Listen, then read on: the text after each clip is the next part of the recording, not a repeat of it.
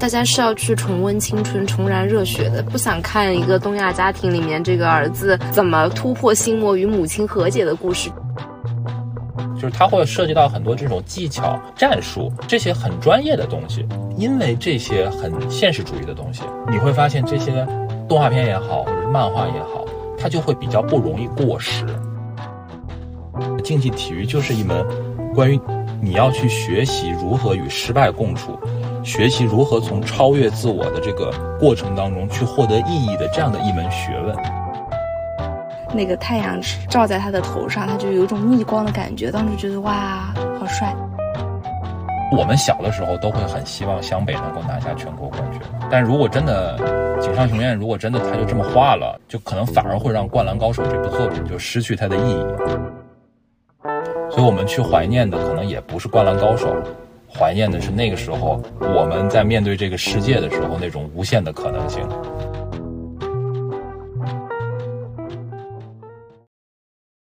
Hello，大家好，我是赛文。Hello，大家好，我是浮云。欢迎大家来到车载电台第七期。嗯，大家今天听得出来啊，赛文老师这个有点感冒。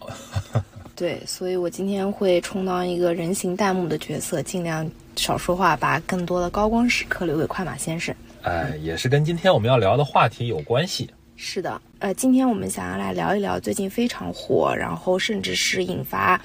呃，我们这个年纪。的这个朋友刷屏的一部电影《灌篮高手》的剧场版，对，就是在它上映的第一天吧，对对，呃，快马先生就和他的这个几个好朋友、好兄弟就去看了。然后因为那天我不幸就是有点发烧，我就没有去。然后回来之后呢，他一进门就跟我说：“哎呀，他说不得了，不得了。他说他前后左右的大哥们都，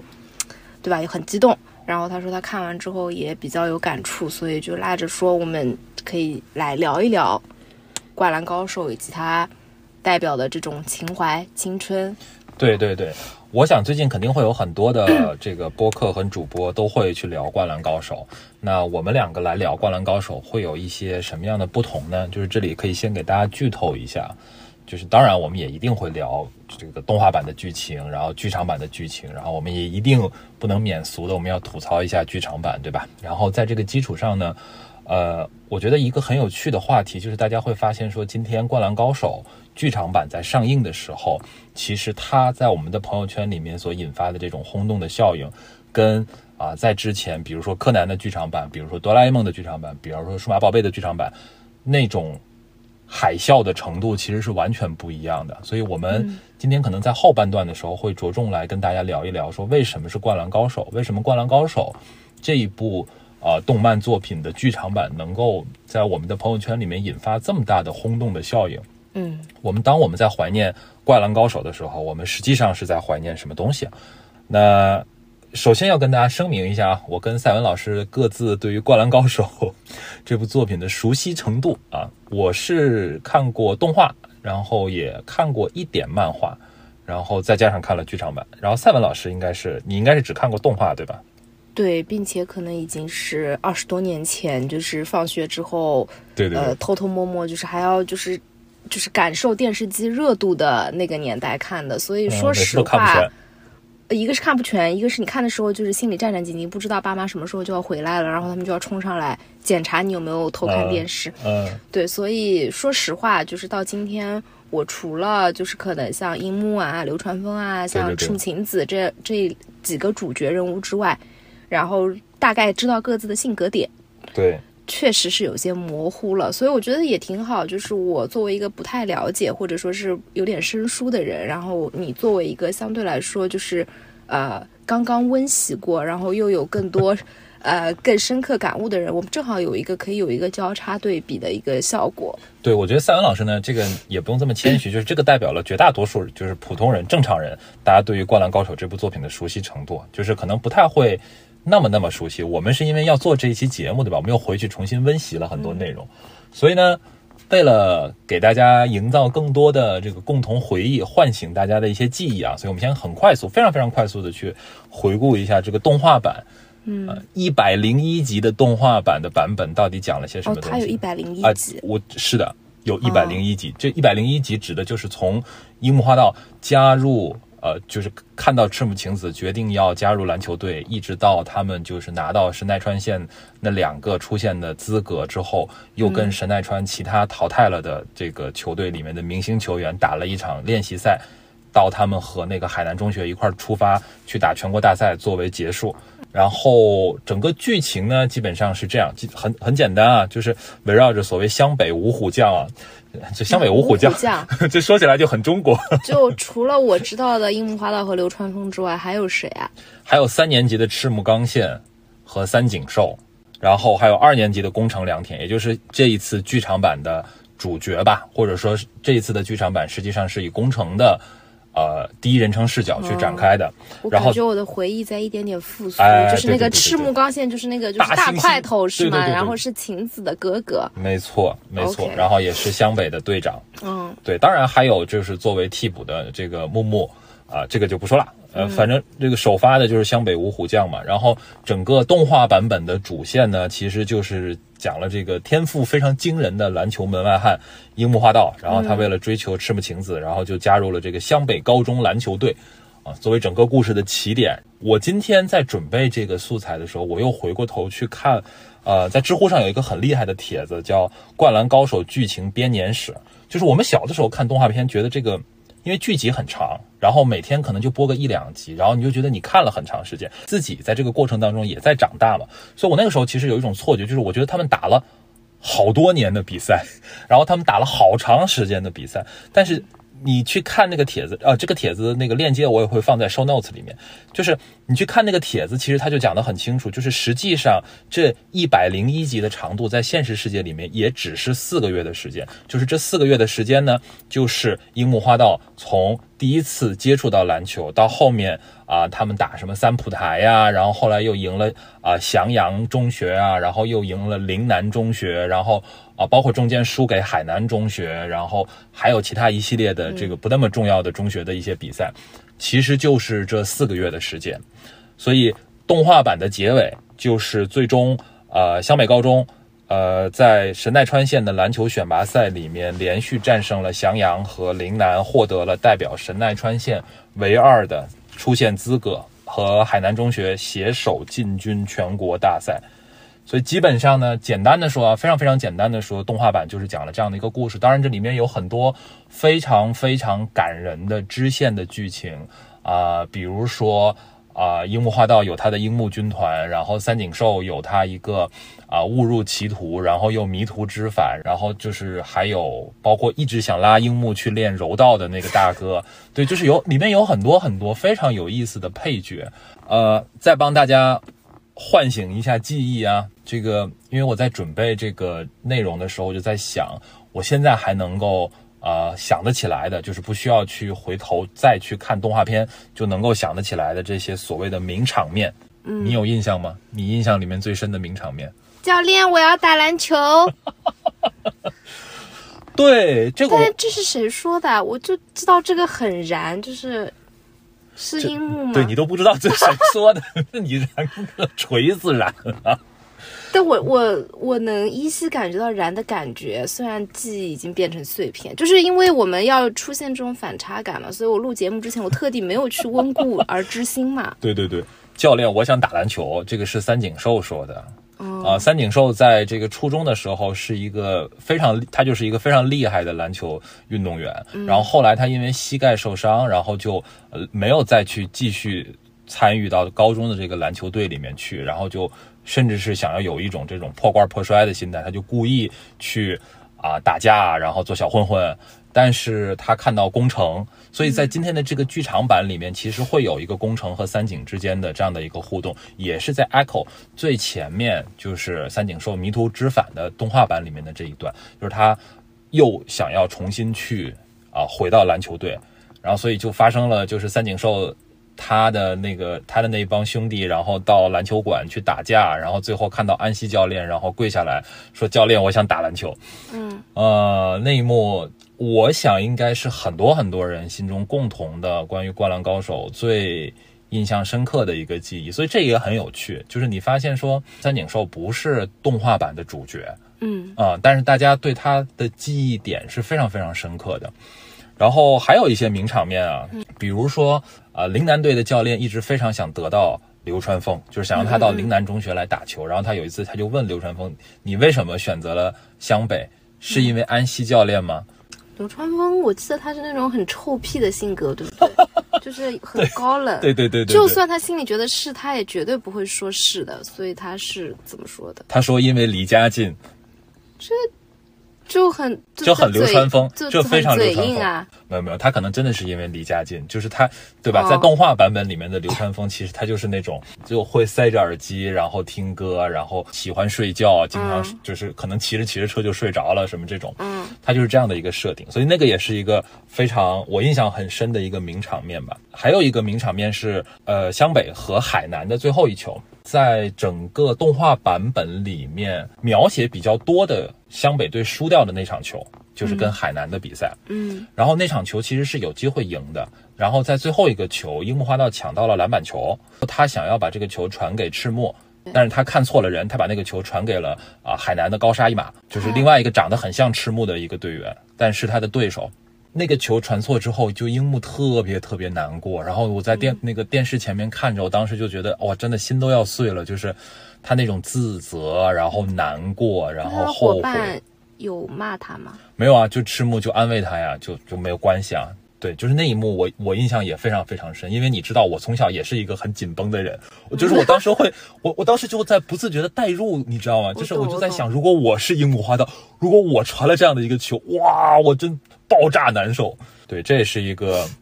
我印象很深。然后还有一个印象很深的场面是，呃，仙道啊，这个你会发现我对陵南中学的人印象都很深。然后仙道呢，在那个动画版里面，他的人物设定就是他特别喜欢钓鱼。我前两天在听边角聊的时候，就聊到那个圣地巡礼，他们还专门说，就是你可以去巡礼那个仙道钓鱼的地方。就是在现实生活中，对，你可以找到一个跟仙道，就是那个动画里面仙道钓鱼的那个地方非常非常像的一个地方。嗯，然后就像就像你到镰仓的那个车站去打卡一样，就是那个火车经过。我知道，我知道，这个是哪个动画片来着？这是《灌篮高手》呀！你在说什么？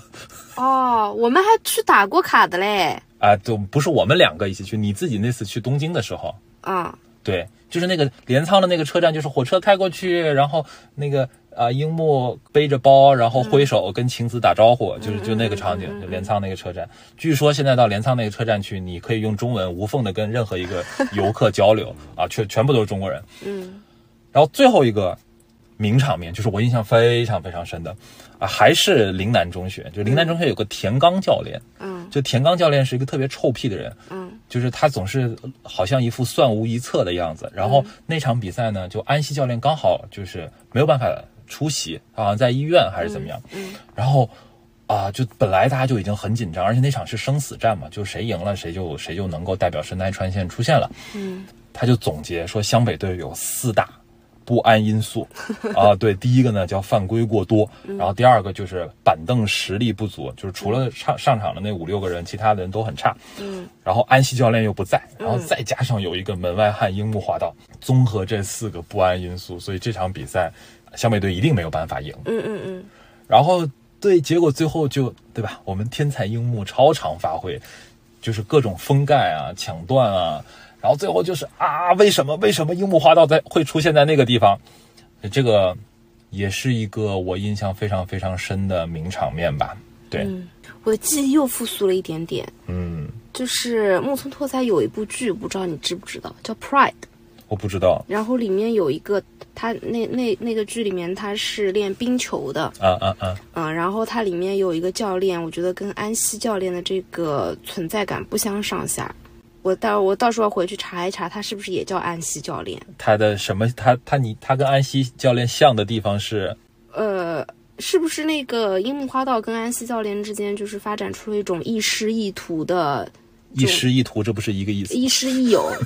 不好意思，我今天真的脑子有点超出普通教练和球员之间的关系。咦，对，这个话好像嗯很微妙。嗯，然后里面就是《Pride》里面就是木村拓哉跟他那个教练其实也是，嗯，就除了师徒之外，他们其实还是比如说那个那个那个教练其实是对他有点比如精神导师啊这种感觉嘛。嗯。日剧或者说是日本的影视作品里面，真的很喜欢描写某一个教练。对啊，安西教练，安西教练和樱木之间的这样的一种看起来又像师徒，然后又像朋友，又像又像父子之间的这种关系，其实某种程度上也可以理解为动画版的另外一条支线吧。嗯，对，当然这条支线实际上在剧场版里面是有反应的，就是樱木花道受伤，就是因为救球受伤之后，就是安西教练说了一一段话嘛，他说就是其实我早就已经发现你受伤了，嗯，但是我坚持让你在场上打比赛，其实我作为教练来说这一点是我的失职。嗯，对，哦，你那个那个瞬间，我一下子就想起来，就是动画版里面，就是安西教练教他怎么投篮，然后怎么啊、膝盖怎么放松，手怎么放松，然后怎么怎么样子把球投出去，就整个所有的回忆一下子就真的，我查了，冰球队这边安西教练，哦，他叫安西教练，对，他就叫安西教练。，OK OK OK，嗯，那那你接下去要说剧场版了嘛？那我我可以先来聊一下我对这个动画版，就是我残存的记忆嘛。啊，你说说，你说说，就是今天你说要聊这个话题之后，我第一反应就是那个时候大家下了课，就是女孩子们聚在一起，大家聊的最多的是，流川枫对对对，你到底要选谁做男朋友啊？嗯，是流川枫呢，嗯还是像樱木花道这样的？然后当时我就觉得很奇怪，我觉得这根本不构成一个选项。就在当时十几岁的我看来，就流川枫完胜啊，他长得又帅，然后又是那种天才型选手，对吧？然后酷酷的，然后专业技能还好。就是反观樱木花道，你就会觉得当时的他，虽然他有一条很清晰的成长线嘛，嗯但是那个时候就觉得他又傻又愣，然后长得吧还就是呆呆的，像头熊一样，然后成绩可能也不好吧，呃，对，对，流川枫成绩也不好吧？嗯但他的帅可以掩盖这一些。嗯对，当时我就觉得说，怎么也不可能选樱木花道做男朋友的呀，对不对？嗯嗯。然后我还记得男生就是经常会走着走在路上，就是来一个那种空手投，嗯不知道是不是受这个电视剧的影响。对，然后第三个是我们当时上学的时候都觉得篮球比足球要酷，为什么呢？不知道，我觉得就是受这个电视剧呃受这个《灌篮高手》的影响啊，当时就觉得说会打篮球的男生比会踢足球的男生要厉害。但你们那个时候不是应该也看也有什么足球小将大空翼这种吗？足球小将大空翼是没有感情线的，啊，那确实。对。其次，他就是非常幼态，啊，他就像个小小孩儿，你知道吗？对对就是他没有办法勾起花季少女的这种嗯嗯嗯嗯嗯情愫，嗯所以当时我们会觉得说打篮球的男孩子特别他会发光的，嗯，会闪闪发光的，尤其是这个这种就是夕阳，然后那个太阳是照在他的头上，他就有一种逆光的感觉。当时觉得哇，好帅。嗯 OK，那你呃，你最近刚看完这个剧场版，它是动画版的复刻吗？还是说它增加了一些新的情节，或者是呃补充了一些什么东西？还是说往前又进了一步？对，剧场版其实你某种程度上可以认为是动画版的一个呃延续吧，就是他在继续画他们参加全国大赛的呃这个故事。其实大家都很期待这次的剧场版，很重要的一个原因呢，因为大家都知道说湘北对山王工业的这场比赛是非常重头的一场比赛。就是大家可能或多或少之前都看过漫画嘛，就是在这场比赛当中，大家都知道说湘北花了很大的力气，然后经历了很大的波折，然后付出了很大的代价。这个代价里面就包括樱木花道的受伤，啊、然后最后才战胜了沙王工业。然后大家实际上也，我想可能在电影院里面去看这个电影的人当中，至少有一差不多一半左右的人是知道说，其实湘北在那一次的全国大赛当中赢下了山王工业之后，啊、很快就输掉了接下来的比赛，然后就告别全国大赛了。因为啊、这个漫画版里面的交代就是因为这场比赛就是湘北元气大伤。加上本身全国大赛的强度是非常非常高的，那作为一个板凳深度很很很不足的这样的一个菜鸟球队，所以湘北很快就结束了他的全国大赛之旅。那么哦，所以他的结局是这样子 ending 的，他没有说他们捧上了冠军之类的。就是因为这样子，之前有一些对井上雄彦的采访里面，其实他说过，就是他一开始在构思这个故事的时候，就是以呃湘北战胜山王工业，呃作为一个全剧的一个 ending 吧。就是后面其实就没什么剧情了，因为他很快就输掉了嘛。然后当然会再。各自交代一下每一个人物的后续的一些安排，然后很很快就结束了。嗯，所以你可以理解，就是为什么很多人管这一次的剧场版就叫《灌篮高手大结局》嘛。嗯，呃，其实是有这样的一层含义在里面。对我来说，其实我是带着这些我已经知道的东西去看这样一个电影的。嗯，所以你可以认为说，其实电影的情节对我来说没有什么特别，就是因为你一般看一个电影，你可能会想知道说，哦。啊，这个开头看完了，你会带着你往下走，说那么结局会怎么样？你会很好奇这件事儿。但因为对我来说，其实我是很清楚结局是什么，那所以其实更多的在这个剧场版的过程当中，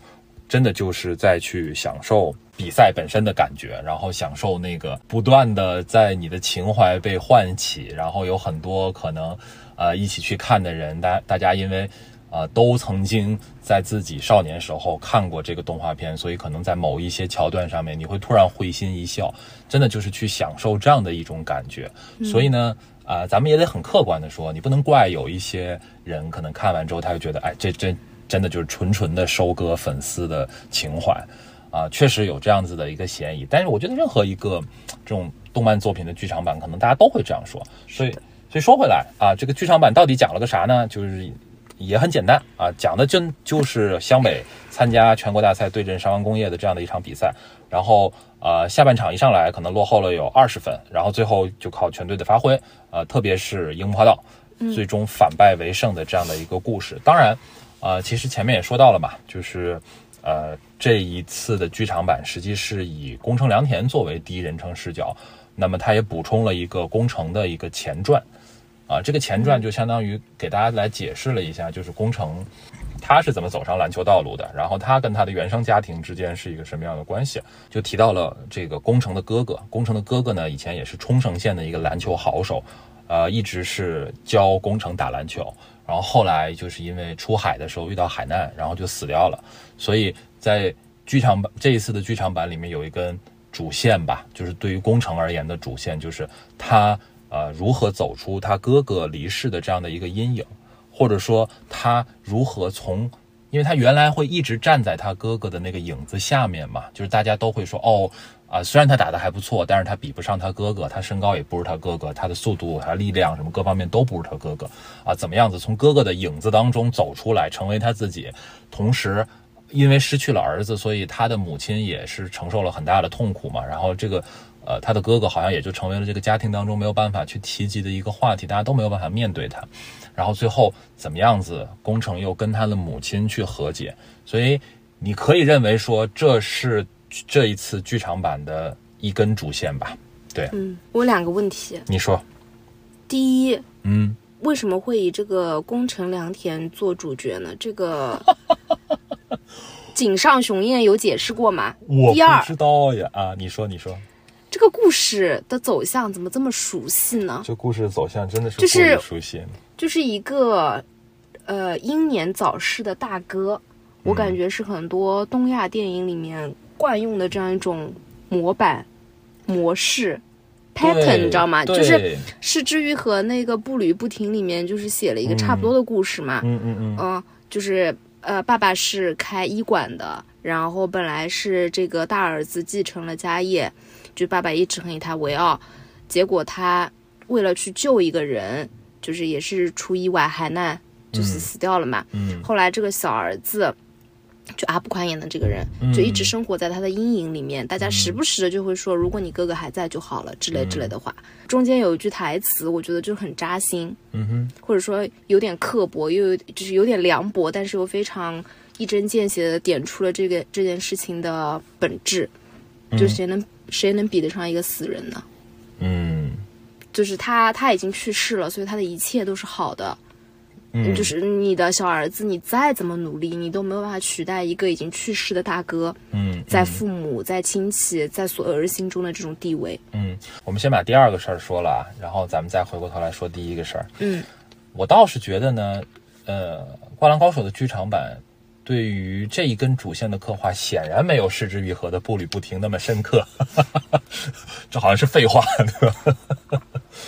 呃，但确实就是就是我不理解的是，他为什么要在一个如此高燃热血的这个剧里面加入这样一根主线？它对于表达主题的意义是什么？就是你可以理解嘛，就是或者是这么说吧，嗯就是、呃除了这一场比赛之外，嗯我们作为从讲故事的角度上来说，在我进入到电影院开始看这部电影之前，我虽然没有看任何剧透，但我猜到了他一定会穿插某一个人的个人成长故事。嗯啊，因为不然这个电影没办法拍。就是如果你真的就是写这一场比赛，你真的没办法拍，你也撑不起来两个小时的时长，会很难看。嗯，啊这我可以理解，不然的话，人家也会说他就是炒冷饭啊，卖情怀嘛。对对对，对但那个主线为什么是他呢？这就很奇怪，这个我也不能理解井上雄彦老师到底在想什么。就是某种程度上，我觉得他可能是在叛逆，就是 就是我故意要选择一个最没有存在感的这个首发五个人当中的那一个，所以这个也是这个正好就说到这个，我们就接下来就可以吐槽一下，吐槽一下剧场版这一次为什么这么多人吐槽？我觉得几当然几个方面啊，首先首当其冲，它的主角的选择啊确实是令一令人有点费解。就是我们能理解井上雄彦老师可能就是为了与众不同，就是为了出其不意，就是要跟你叛逆一下，对吧？我们其实也能猜得到啊，就是如果你选择樱木花道做主角，或者说选择流川枫做主角，或者三井，哎，其实一定比现在要好看的多了啦。就是，但是我这里插一句啊，嗯就是我刚刚突然想到的，是不是因为他在原本的动画版里面就是存在感很弱，或者他故事线比较模糊，所以空间他会比较大对对对，他的创作空间比较大嘛，他怎么写似乎读者都。都只能只有接受这个份儿，不会说拿着拿着放大镜去看他以前，然后跟现在是不是有哪些出入之类的。对，就是我们也只好这样自我安慰了。对，然后 我我刚刚翻那个豆瓣影评的时候，有一条评论笑死我，他说：“嗯，井上雄彦老师，我知道你欠这个工程，但是你也没有欠他那么多。”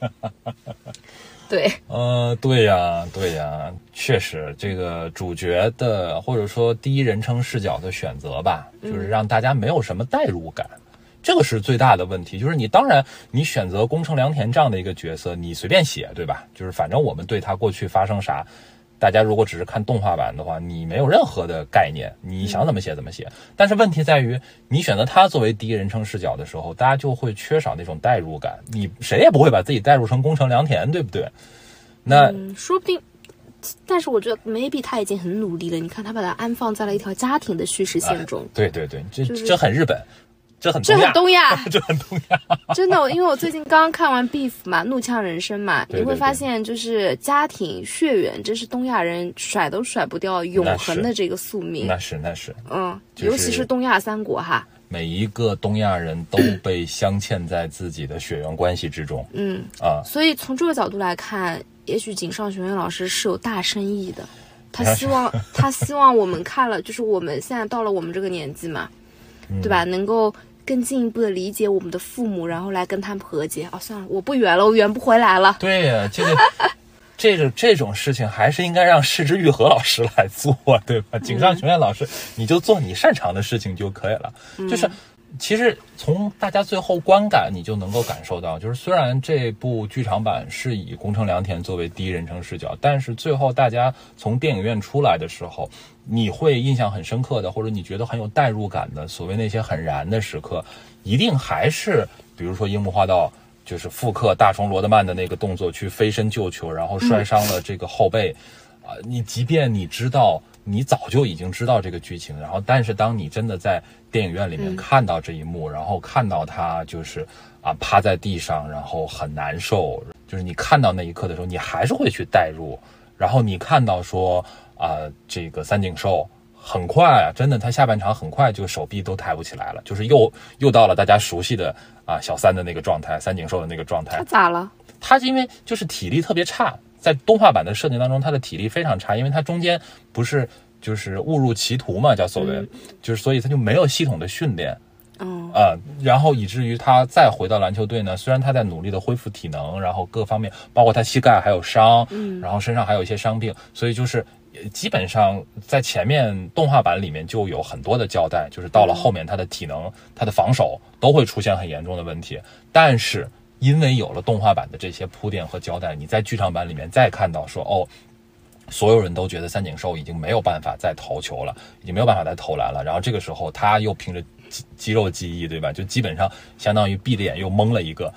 哎，你就觉得你还是很有代入感，就是你还是觉得很燃。然后再包括说，从来都不传球的流川枫，嗯，啊，就是终于他这个突破分球分给赤木，然后甚至是说最后一个球，啊，流川枫跟樱木花道两个人去合作，然后击掌，就你还是最终会被这些场景所感动。怎么说呢？我能看得出来，井上雄彦老师在很努力的试图让我们被工程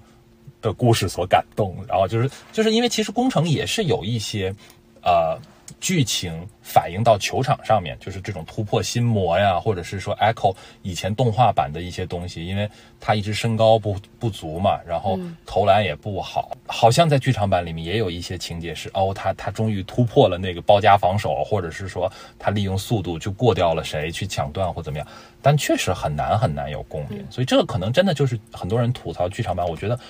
首要的一个原因吧，就是选择的这个第一人称视角让大家没有什么感觉。嗯，或者我觉得是跟大家为什么去看这个剧场版的心心境是有关系的。那当然了，大家是要去重温青春、重燃热血的，不想看一个东亚家庭里面这个儿子怎么突破心魔与母亲和解的故事。就是这两者其实是有一些些矛盾的，在情绪上，或者对，所以它不符合就是我们走进电影院愿意为他花钱的这个。是的，是的，是的，我我们说的 很直白，本质上我们是想去电影院找到一些自己曾经熟悉的东西，嗯啊，看到曾经的自己，本质上是这样的。所以呢，这个就就衍生出我们吐槽的这个第二点啊，嗯就是说这个画质跟这个 BGM 的问题啊，这两点咱们就合在一起说好了。嗯这个画质啊，这个剧场版的这个画质太像游戏了，就是。啊怎么说呢？你看这个剧场版，你就有种看春晚的感觉，就是美则美矣，但是失去了那种原来很打动你的那种粗糙的、粗粝的，就是那种感觉。因为你如果还有印象，就是那个动画版，其实有的时候它为了表现一些比较搞笑的情节，它它会，即便是动画片，也会看上去跟漫画一样。对对对，他我记得那个眼睛会突然变圆，或者是变成一条线，然后他他整个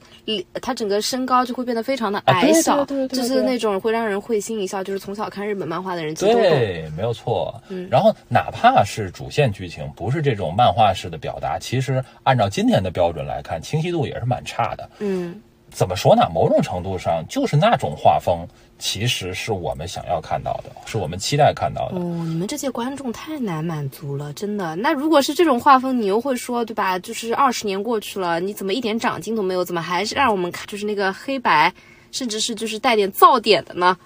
对吧？是的，那么观众嘛就是这样的呀，观众就是很难取悦的呀，对不对？太难了。确实，就是因为这个画质过于清晰，反而给了人一种失去了原来那个味道的感觉。然后包括 BGM 也是，就是呢，出来的路上我们还在讨论说，井上雄彦老师难道是因为没有版权吗？为什么故意一首熟悉的 BGM 都不给我们放呢？就是我们还是很期待，对吧？在电影院，大家一帮人听，好想大声说爱你，这种感觉就跟，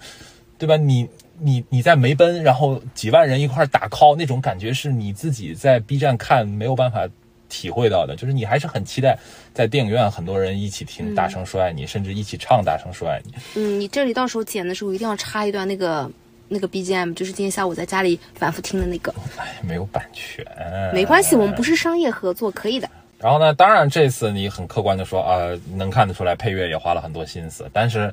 啊、没什么没有办法给大家留下一个很深刻的印象吧，或者说 BGM 本来可以成为一个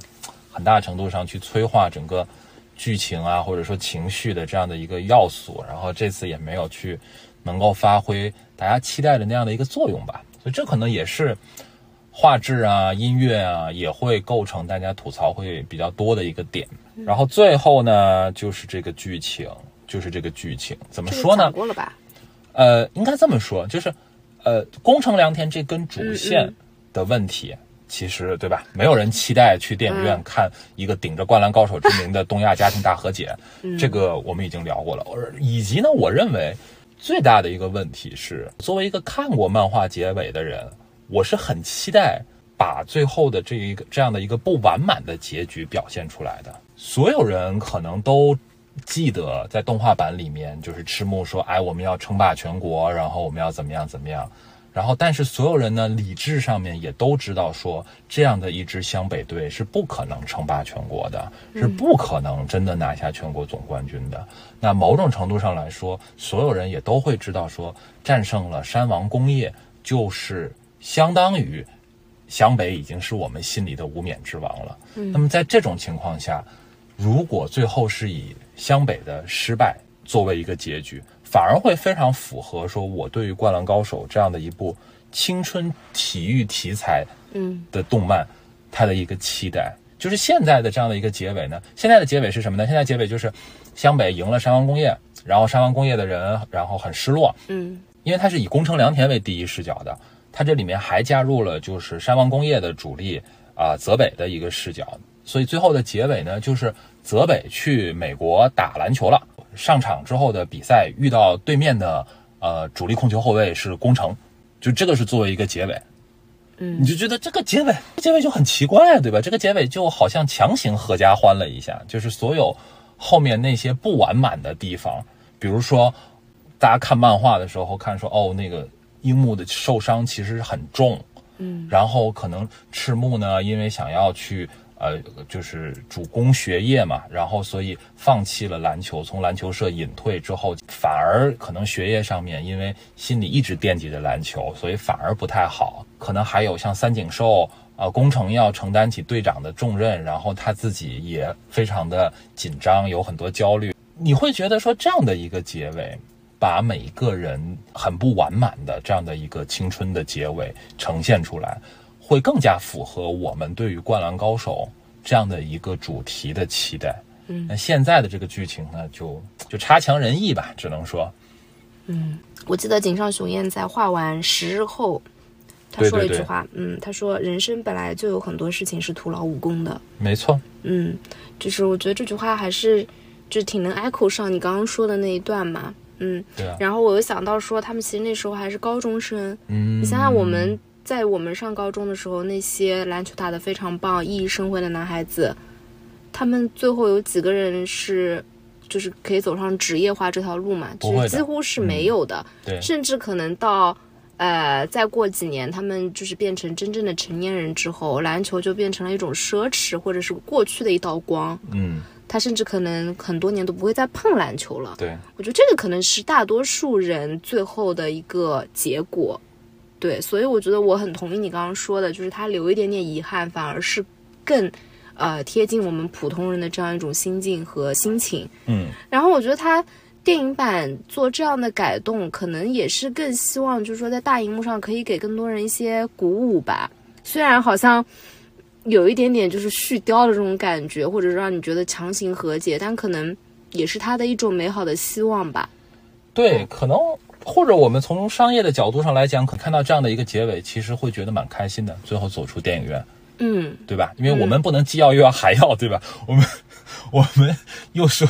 对吧？井上雄彦老师，你要照顾粉丝的情绪，然后你又又要又要符合商业的逻辑什么的，就是可能确实这样的一个结尾会让大多数人觉得会比较容易能够接受吧，或者说内心得到了某些安慰，因为我们毕竟也不是。当时去看这个剧的十几岁的人了，就我倒不这么觉得，我倒是觉得说呢，可能我们十几岁的时候会很期待一个 happy ending。就我我十几岁的时候，啊或者不应该这么说，我是大概小学的时候看的《灌篮高手》。对，那个时候接受不了就是现漫画的结局嘛，对吧？那个时候，呃，首先很客观的说，我那时候根本也不知道漫画的结局，我大概是上了大学之后我才。看 B 站什么看到那个十日后那个在黑板上画的那个结局，嗯，但那个时候你很就是你很期待说哦，就是这样的一支球队，他真的他那么草根，然后里面的樱木花道就是他从一个啥都不会都没有碰过篮球的人，然后他这么快的成长，然后让所有那些看轻他的看不起他的那些人最后都吃瘪，你会很期待说。那他就是应该，他们就是应该能进全国大赛，就是应该能够称霸全国，就是要拿全国冠军的。就那十几岁的人，可能反而会有这样的想法。反倒是我今天可能三十多岁了之后，我再回过头去看，说，哦，那样其实不是最好的结局，或者说那样反而不是最最鼓舞人心的一种结局。对，所以我说，就是当年是不希望有这样的结局，对，现在是不忍心有这样的结局。嗯，呃，对，我觉得这个也部分能够解释呢，或者说这个剧情如果放在美剧里面，他们一定会是称霸的。对，美式合家欢的剧集当中，是的，嗯。那说回来啊，就是因为你你回来的时候，你不是跟我说，就是超多人，嗯、就是你当时不是票都买不到嘛，对对对对不对？然后包括我朋友圈也是的，零点的首映场，嗯、都是三十几岁的孩子爸妈哦，都说在那边就是排队，然后就是说好久没有熬这么大夜了。可不咋的。对我当时就想说，《灌篮高手》这个 IP，它到底有什么样的魔力，就是能能够让中年人集体发疯？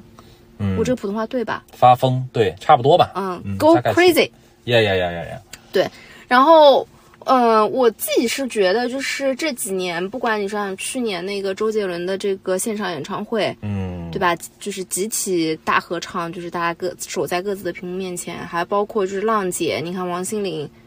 对吧？就是这些中年人，你一票我一票，把他送到了这个第一名出道。嗯再包括那个后面紧接着像言承旭啊、苏有朋这些哥哥们，嗯嗯、也是就是借着这个所谓的怀旧杀、嗯回忆杀，就是突然之间就是爆火了一阵子嘛。我是一直觉得说这个怀旧的气氛在这两年是有的，所以它有这个天然的舆论场，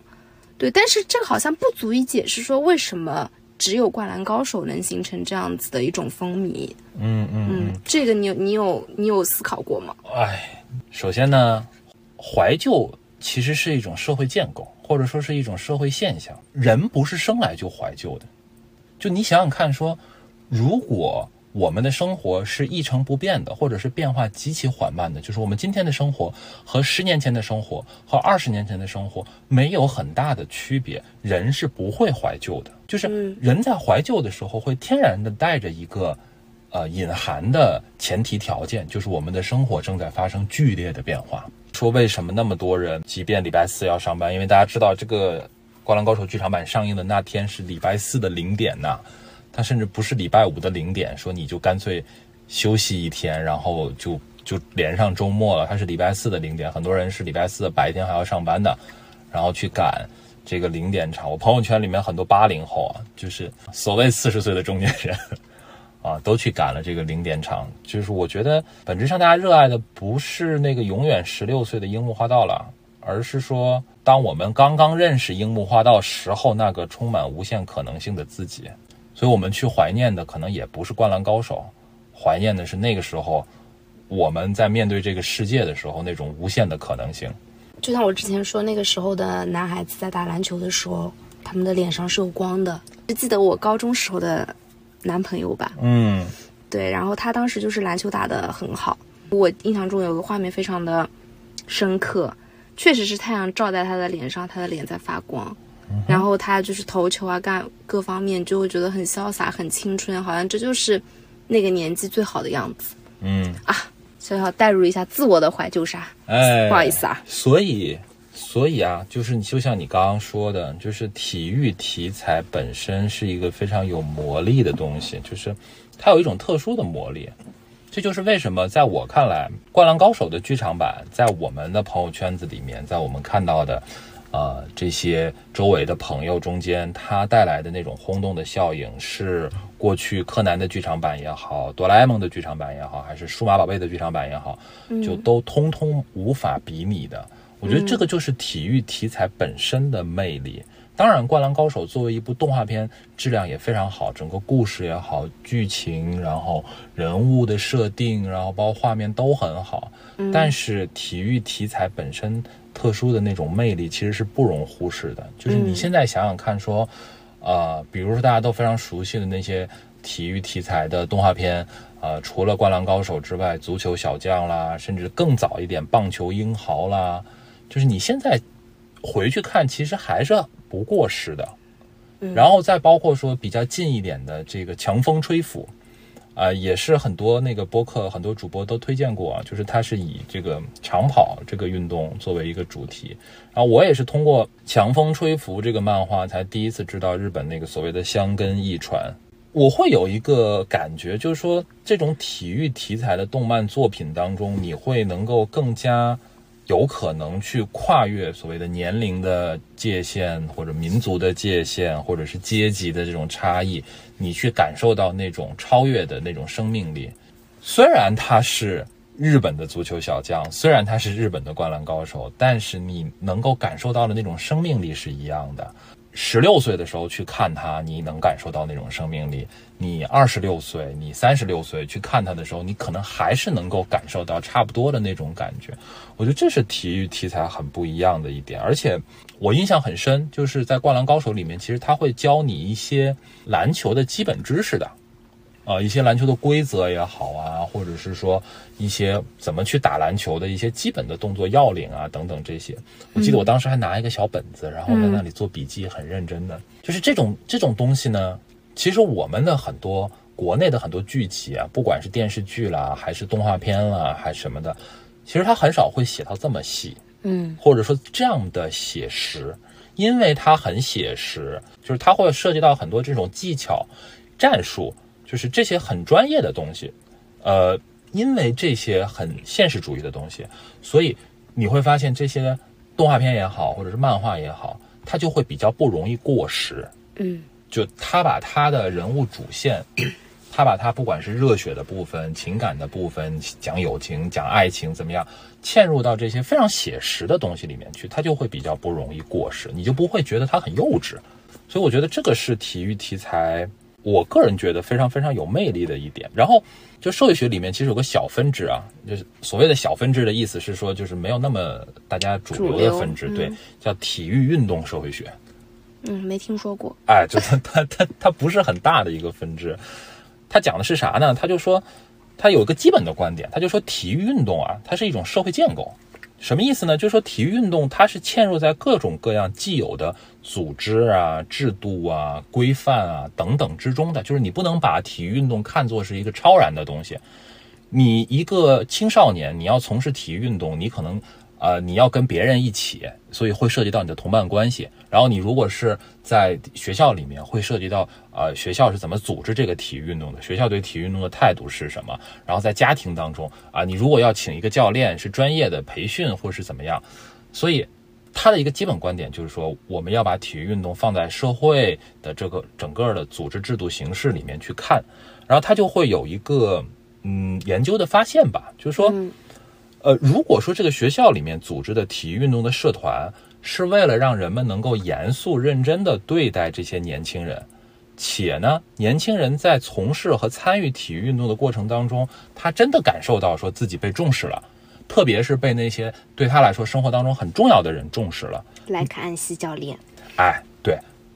包括包括，其实你看什么甲子园啦，什么香根一传啦，就是全日本他。在现实生活当中，全日本他都会很狂热，然后大家也都会觉得说这个东西是很很严肃的一件事情，他不会觉得说你们一帮业余的，然后你们一帮中学生，你们能整出个啥来，对吧？那年轻人在这个过程当中，他就会觉得自己被重视，而且是被自己很看重的那些人重视。那如果是这样的话，他们就能够。不管是在学业表现上面，还是在人格成长上面，都有一个非常明显的促进的作用。但反过来呢，如果说这种啊学校里面体育运动的组织形式，让青少年觉得说那些所谓的成年人，他们只是为了一些功利的目的啊，比如说为了他要出成绩，那么这种体育运动都可能会起到跟大家通常的预期相反的一些效果。其实这个我们带入自己的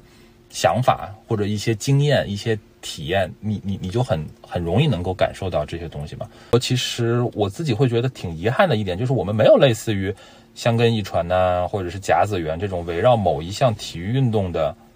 集体记忆。嗯，然后对于参与体育运动的青少年呢，就是说大家要么就被要求你要从事专项，对吧？你你你得练出个所以然来嘛，要不然你至少就考一个国家二级运动员嘛，不然的话大家就会说你打篮球有什么用？对吧？你又不能靠这个吃饭，就是你会不断的去面临这样的一些打击。其实，又 echo 前面说体育运动是一种社会建构，它真的我们在东亚的这个语境下面去讨论这件事儿，你就会发现，哪怕是体育，也一定会嵌入在东亚社会整个对于绩效的这种追求之中。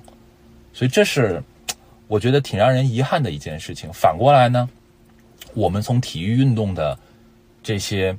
呃动漫作品当中，其实你就能够部分的去算是对这种唯绩效论、唯结果论的一种反制吧。所以他们最后没有拿到全国大赛的冠军，反而是呼应了你刚刚说的这一点，是吗？对啊，我觉得是的，确实如果是。如果这个剧的价值主张或者说它的导向变成了我们一定要拿冠军才算是完满的话，说不定就又变味儿了。我觉得这个就是井上雄彦很高明的一个地方，就是他从一开始就没有设定说，或者从他接受采访时候提到的这个想法来看，他从一开始就已经想得很清楚了，嗯，就不要让湘北去拿这个全国冠军。嗯我讲到这边，我突然想起来，我前段时间不是拍了五个铁人三项的运动员嘛？嗯嗯嗯其中有一个人呢是中国第一个业余转专业的嗯铁人三项运动员。嗯什么叫业余转专业？就是他原本只是自己在练，嗯然后呃突然之间 maybe 他的教练调到专业队去了，比如说省队嗯。这种，就是可能是有编制的，或者说是嗯。呃正儿八经的这种国家队或者是什么的，嗯。然后他就跟着去了。然后他说，他本来去的时候，他是怀着满腔的热情去的嘛，嗯就是希望能够自己的实力能够有更多的提升。嗯。但是其实，在这种成组织的，或者说是呃，刚刚我说的可能编制啊，我不知道嗯怎么去对对对。形容，就是大家的目的其实挺明确的，就是要出成绩嘛。没错。嗯，他其实把人的那个部分慢慢的就是剥离掉了。他跟我描述，他去了之后，他觉得他的热情在一点一滴的被消磨，就是每天都是高强度的训练，然后非常的不自由嘛，嗯嗯嗯然后接触不到外界，然后就是非常的枯燥，就是日复一日，一切就是为了说让能让成绩提升一点，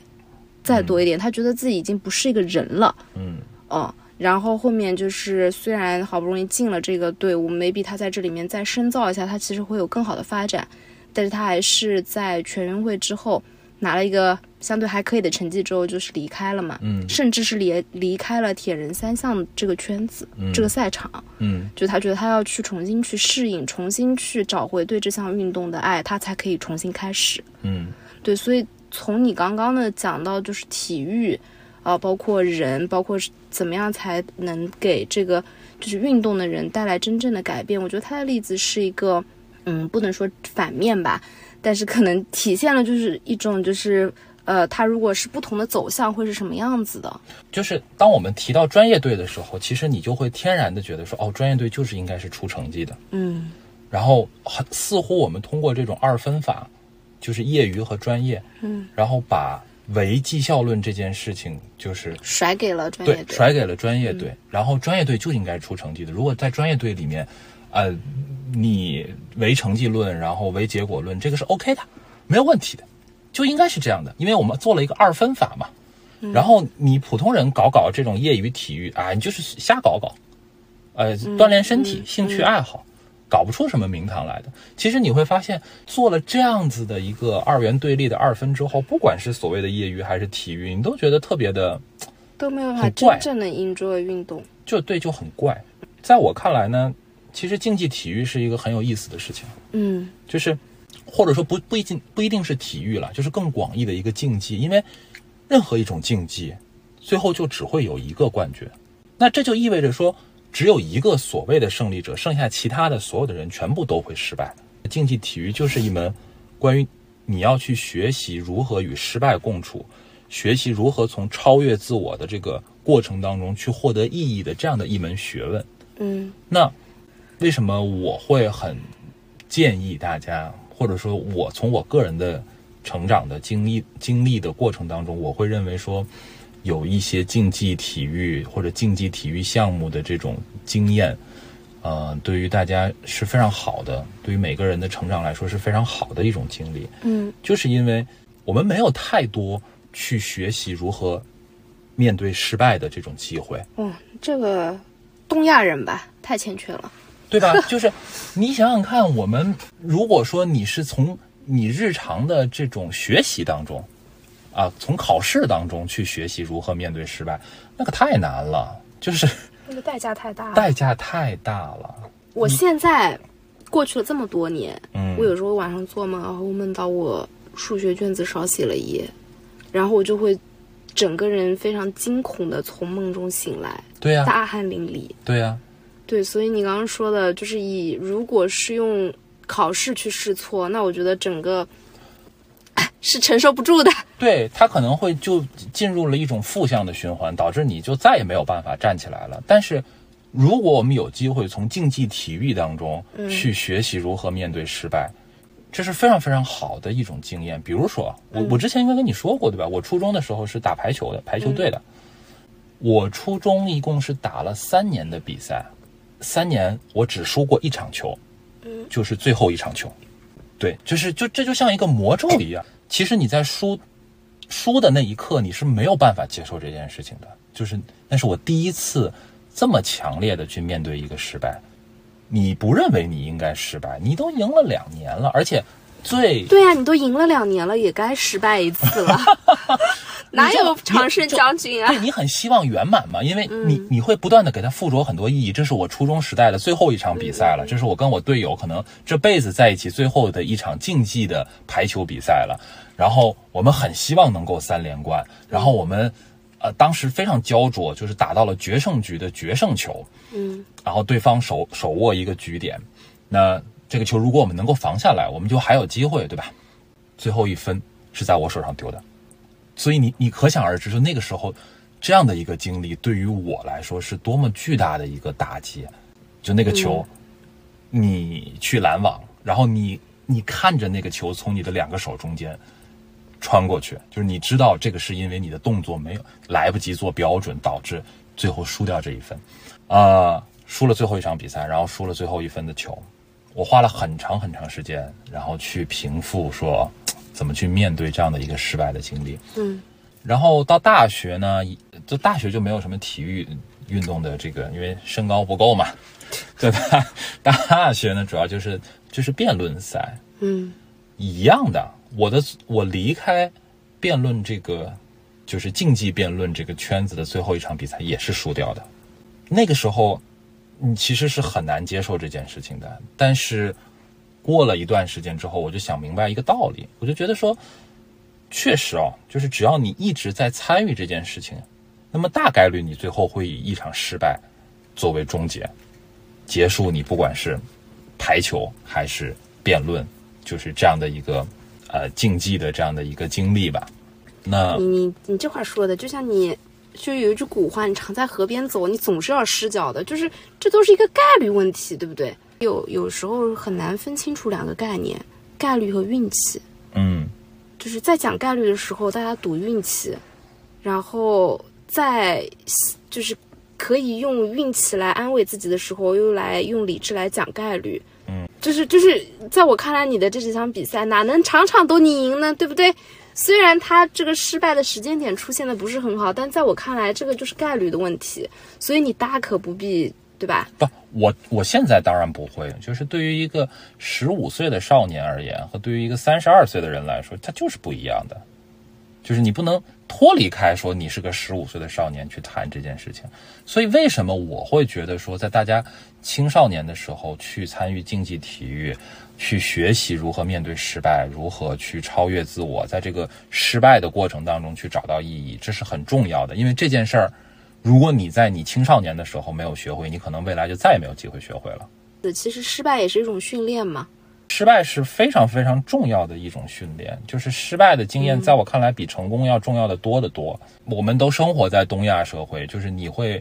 你仿佛在不断的参加锦标赛，嗯，但只要是锦标赛就有冠军，只要有冠军，只有一个。对，剩下的就都是失败者。如果从功利的角度上来看呢，就是我们当然总是可以说，你又没有拿到冠军，你投入这么多时间跟精力，有什么用呢？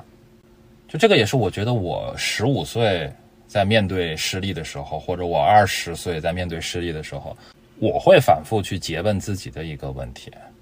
但是我觉得这就是一个非常重要的去认识自己、探索自己的这样的一个过程，因为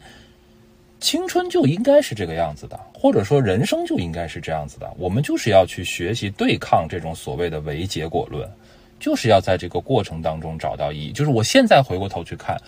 哦，我其实觉得这个结局蛮好的，赢了两年，然后输掉了第三年的最后一场比赛，就是青春就是有遗憾，然后你会不断的去回忆起很多东西，然后包括说大家后来啊、聚在一起。我们谈到最多的反而不是说赢或者输，而是说哦，大家以前，呃，去练习的那个过程，然后啊、包括去练体能，然后就是跑到吐，然后就是包括去练一些技巧，然后大家因为新学会了一个战术，然后觉得很兴奋的那种感觉，就是很多年之后大家回忆起来的，其实都是这些东西。那输或者赢反而变得没有那么重要，然后包括。包括辩论其实也是一样，就是大家现在回过头去再能够想起来的，其实是你去准备那个很多问题的过程，然后你最终自圆其说，你想通了一个事儿，就是那种很兴奋的感觉，或者说大家在很短的时间里面，你们把这个问题能够得到自己的一些见解，然后大家作为一个团队一起去做这件事儿的那种感觉。其实咱们刚刚已经说了嘛，就是很多人是。很希望，或者我们小的时候都会很希望湘北能够拿下全国冠军，但如果真的井上雄彦如果真的他就这么画了，就可能反而会让《灌篮高手》这部作品就失去它的意义。我会觉得说，青春就应该是充满遗憾的，《灌篮高手》这部作品因为最终没有一个所谓的 happy ending，因为充满了遗憾，所以才那么让人难忘，所以才那么让人怀念。但是这个我跟你的观点稍微有点不一致。就是我觉得不能说就应该是充满遗憾的，就是它完满也很好啊。就在我看来，它我们要允许遗憾和不完满发生，但不用特意去讲说应该就是充满遗憾的。我会觉得青春里面因为有遗憾，所以青春就更值得怀念。呃，刚刚也聊了很多了，就是跟大家回顾了动画版的剧情，然后剧场版的剧情，虽然。啊，我必须要说，这个忘了在今天节目的开头加剧透提醒啊，这个已经真的剧场版被我们剧透的剧透了个干净啊，但是还是非常非常推荐大家走进电影院去感受一下《灌篮高手》剧场版的。就是我们虽然各种吐槽啊，但是我还是如果有时间的话，我会非常愿意去二刷，所以我们还可以再去一起看一次。啊，我觉得每个人就是差不多我们这个年纪的人，就是对于《灌篮高手》都有自己的回忆，